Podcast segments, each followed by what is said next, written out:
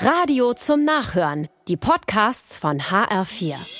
Der HR4 Polizeireport. Manchmal ist das stille Örtchen nicht ganz so still, wie man es sich erhofft, hat jetzt ein 53-jähriger Autofahrer in Biebesheim in Südhessen gelernt. Der Mann war mit seinem Auto gegen eine Laterne geprallt. Geschätzter Schaden 20.000 Euro. War es Aufregung?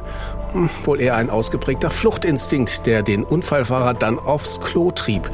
Aber im nahegelegenen Baustellen-WC war er auch nicht sicher. Anwohner entdeckten ihn, alarmierten unsere Freunde und Helfer, die kamen mit Polizeihund und das war's dann für den Unfallflüchtenden.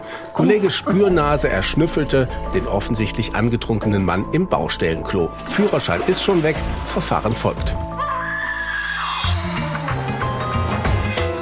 Man kann auch nichts liegen lassen. Noch nicht mal fast eineinhalb Tonnen Kupferkabel.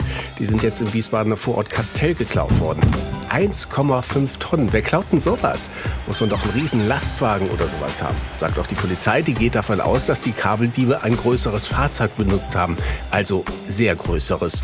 Ziemlich viel Aufwand für geschätzte 10.000 Euro Diebesgut wert. Wenig Hirn, viel PS. Jetzt noch nicht mal mehr die PS. So können wir ein mutmaßliches Autorennen auf der A7 zusammenfassen. Beteiligt vier Sportwagen mit norwegischen Kennzeichen sind bereits Höhe Hamburg aufgefallen, dann bei Bad Hersfeld gestoppt worden.